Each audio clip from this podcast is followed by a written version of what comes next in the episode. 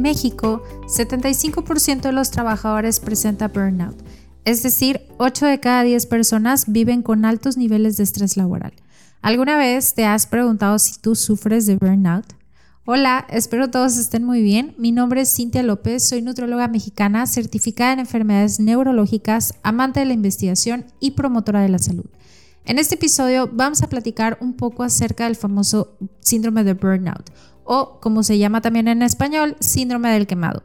Este tema decidí dividirlo en dos partes ya que es un tema muy extenso y esta será la primera parte. Vas a conocer el significado de este síndrome así como sus principales síntomas y consecuencias sobre su salud física. Además, vamos a ver cómo repercute gravemente en el metabolismo y el control de peso.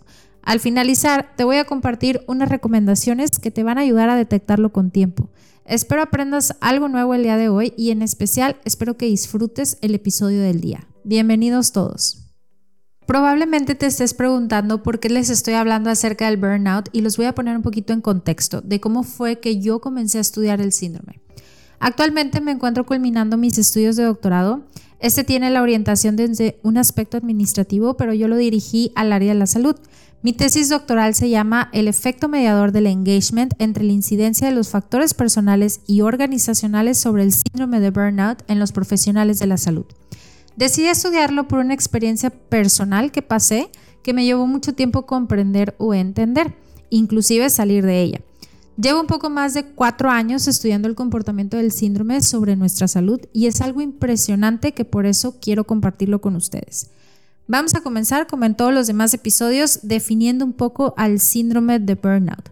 La primera persona que habló sobre él fue este autor apellidado Green en el año de 1962 en un libro titulado A Burnout Case, este libro fue basado en su experiencia personal y de cómo fue que él decidió abandonar por completo su profesión debido a una sobrecarga laboral y a ese estrés tan excesivo que estaba sobrellevando, y cómo todo esto lo orilló a lograr cumplir su mayor sueño, que era vivir en la selva. Está súper interesante cómo desde ese entonces ya se comenzaba a detectar, pero en realidad no le prestábamos atención o simplemente lo ignorábamos. Más adelante, Freudenberger, en 1974, oficialmente funda este término y lo define como una sensación de fracaso, en donde la persona tiene la pérdida de motivación y un cansancio excesivo como consecuencia de una sobrecarga laboral, lo cual a la larga va alterando la conducta de la persona. Una de las investigadoras más reconocidas que ha dedicado sus años profesionales a estudiar el síndrome de burnout es Maslash, ella comenzó a estudiarlo en 1976 y ha creado hasta la fecha varias teorías y encuestas para detectarlo o medirlo. Inclusive ha evolucionado completamente su concepto y ella considera que este síndrome tiene tres características esenciales, la cual es una de ellas, despersonalización, que es cuando comienzan a aparecer esos sentimientos negativos o el cinismo en los empleados y por ende comienzan a aislarse de los demás compañeros de trabajo. La segunda característica es la baja realización personal. Esta aparece cuando se evalúan de manera negativa en sus capacidades laborales y comienzan a sentirse insatisfechos con su trabajo. Y la tercera es la del agotamiento emocional, que aparece cuando existe una combinación entre una fatiga emocional, una fatiga física y una fatiga mental, que se genera por una falta de entusiasmo e inclusive surgen sentimientos de sentirse inútil o incompetente.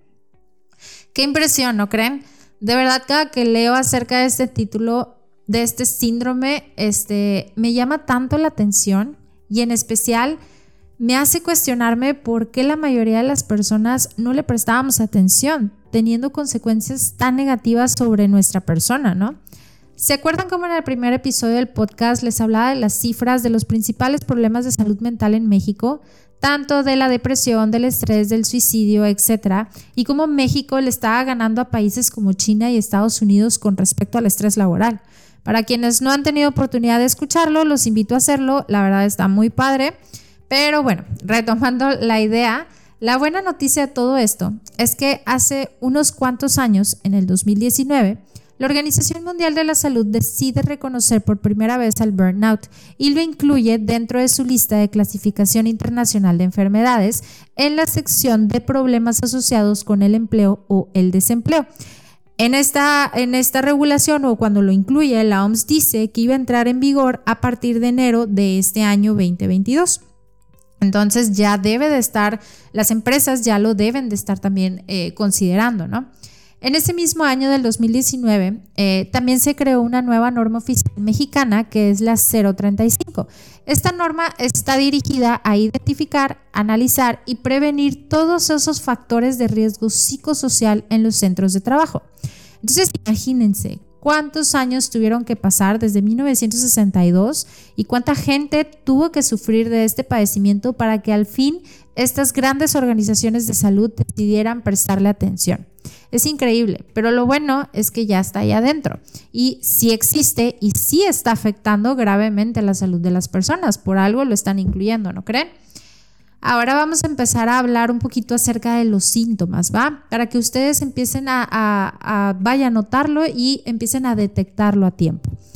Entre los principales síntomas físicos que se reflejan están dolores de cabeza muy intensos, eh, malestares gastrointestinales como es el hecho de tener reflujo, gastritis, estreñimiento, diarrea, eh, aumento en la presión arterial, empiezas a tener mucha sudoración, muchas taquicardias, te enfermas muy rápido. ¿Por qué? Porque tu sistema inmune es débil eh, hay un mayor riesgo a padecer sobrepeso u obesidad, inclusive tú, ustedes lo empiezan a notar, que ustedes dicen, híjole, ¿por qué estoy aumentando tanto de peso si sigo comiendo exactamente lo mismo, no?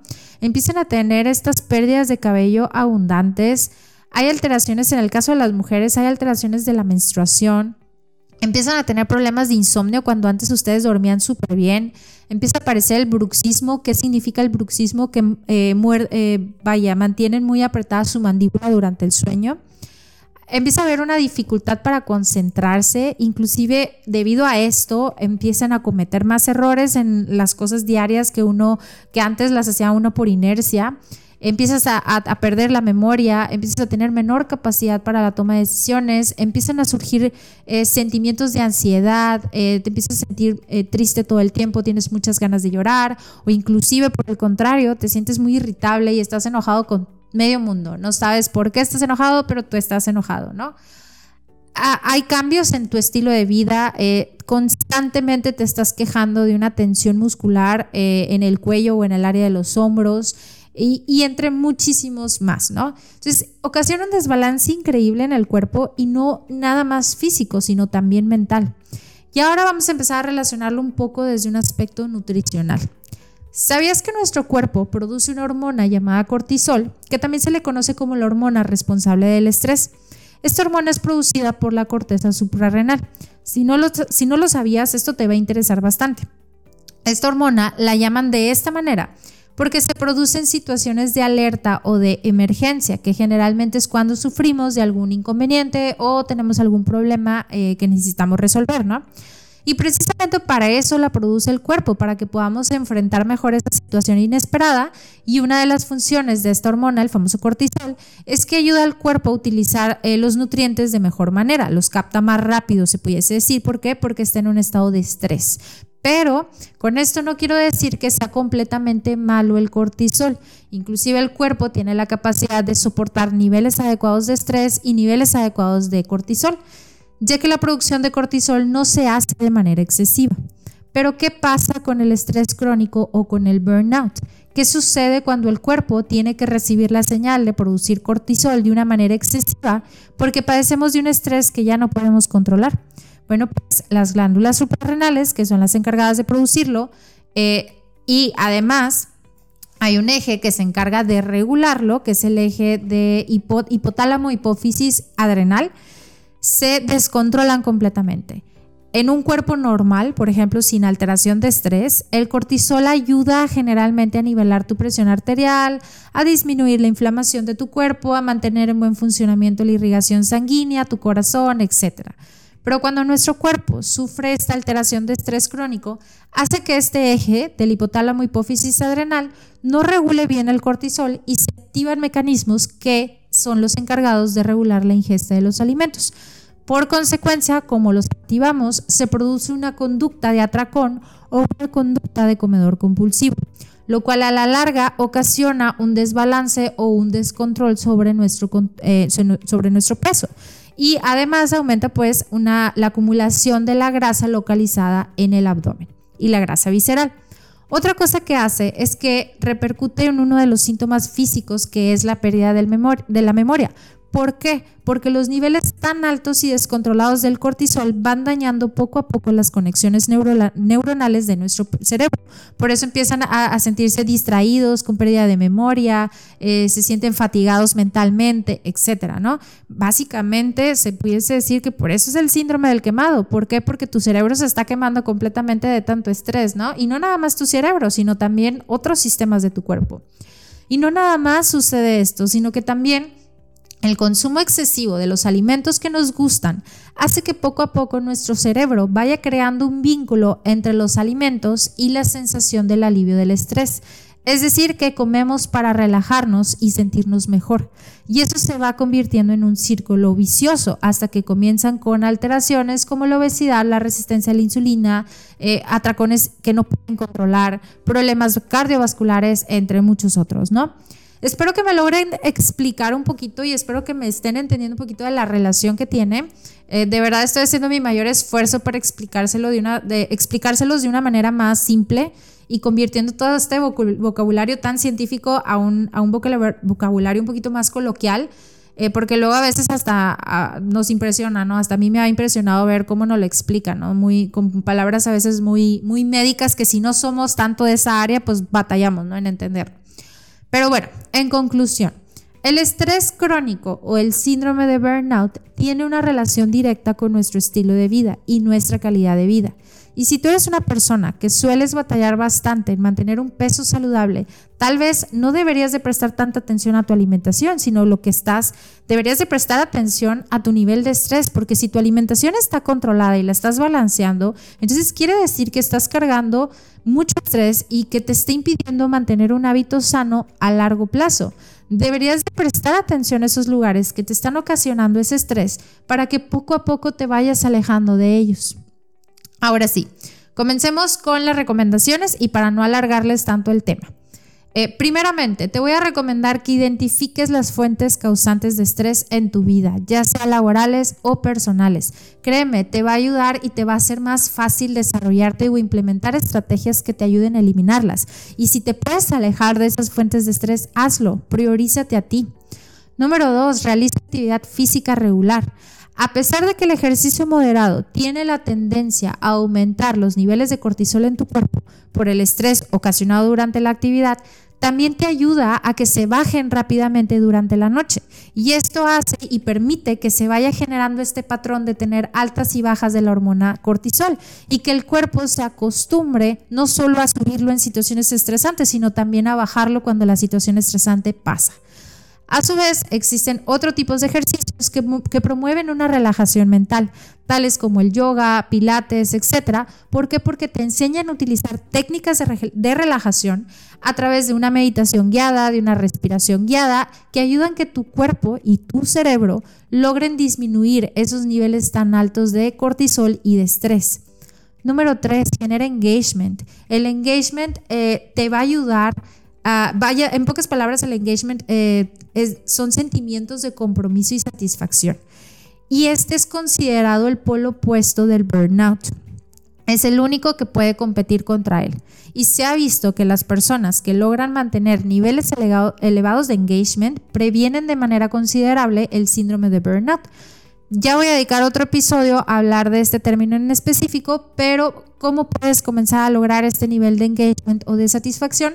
Pues respetando tu horario de trabajo, no dediques más de lo que te corresponda, dedica tiempo a tu familia y a ti, bríndate la oportunidad de tener tu tiempo personal y hacer algo que disfrutes y en especial dedícate tiempo a ti y a tus relaciones sociales. Mantén esa unión y ese vínculo. Número cuatro, la alimentación balanceada es fundamental. Y para quienes no han escuchado el capítulo anterior, se los recomiendo. Ahí les platico un poco de cómo lograr una alimentación saludable. Número 5. Ten una higiene de sueño. Cuando tu cuerpo descansa las horas necesarias, va a poder tener la, mejor, eh, la, capacidad de ser resiliente y de sentirte entusiasmado y de nivelar mejor esos, esos elevados eh, niveles de estrés y de controlar mejor las emociones. Es importante que tu espacio donde estás durmiendo sea un espacio que te genere esa sensación de relajamiento, que te genere esa sensación de alivio. Créate un horario para dormir y uno para despertar. ¿Por qué? Porque eso te va a ayudar mejor a tener una mejor higiene de sueño. Número 6. Consulta con un psicólogo. Aún existe mucho tabú con respecto a este tema en particular, pero el hecho de que te atiendas con un psicólogo no es algo malo o no quiere decir que padeces de alguna enfermedad mental seria, para nada. Los psicólogos van a ser los mejores profesionales de la salud que te pueden ayudar a crear y, eh, y, encontrar mejores estrategias que te ayuden a regular estas emociones que sufres durante el día. Hay que quitarnos la idea de que tenemos que reprimir las emociones y ser aguantadores y fuertes ante cualquier adversidad. Somos humanos, no somos robots y tenemos y lidiamos con muchas emociones diariamente, que a veces nos cansan más de lo que te puedas imaginar. Piérdeles el miedo a, a, los psicólogos y asiste a terapia. Créeme, de mí te vas a acordar, te vas a sentir mucho mejor al hacerlo. Para finalizar, me gustaría decirte que no esperes a perder tu salud mental para ahora sí prestar atención y cuidarte. Recuerda que no somos unas máquinas que pueden y deben cargar con todas las adversidades de la vida cotidiana. Somos humanos que sentimos y que nos cansamos. No sometas a tu cuerpo a un sobreesfuerzo y siempre presta atención al mínimo detalle que le suceda a tu cuerpo. ¿Por qué? Porque tal vez te está advirtiendo de, de que existe algo mucho más fuerte. Espero hayas disfrutado este episodio y aprendido algo nuevo el día de hoy. Fue un gusto para mí estar aquí contigo aportando un poquito de mi conocimiento para ayudarte a mejorar tu salud. La siguiente semana espera la segunda parte de este tema del síndrome de burnout. Vamos a hablar un poquito de, a profundizar en el tema del sueño y cómo afecta y cómo también tiene que ver ahí la alimentación. Así que no te olvides tampoco de seguirme en mis redes sociales de Instagram y Facebook como NutriCKLB. Ahí suelo compartirles eh, ideas de cómo mantener y lograr una alimentación saludable. Inclusive cuando tengo la oportunidad les comparto eh, un poquito de lo que trabajo en el área de la investigación. Y como en cada episodio, me gustaría cerrar con una frase de Nietzsche que me gustó bastante, que dice así. Quien no dispone de dos tercios de su día para sí mismo es esclavo. Así que no lo seas y comienza a priorizar tu salud. Espero hayas disfrutado este episodio y que tengas un excelente día.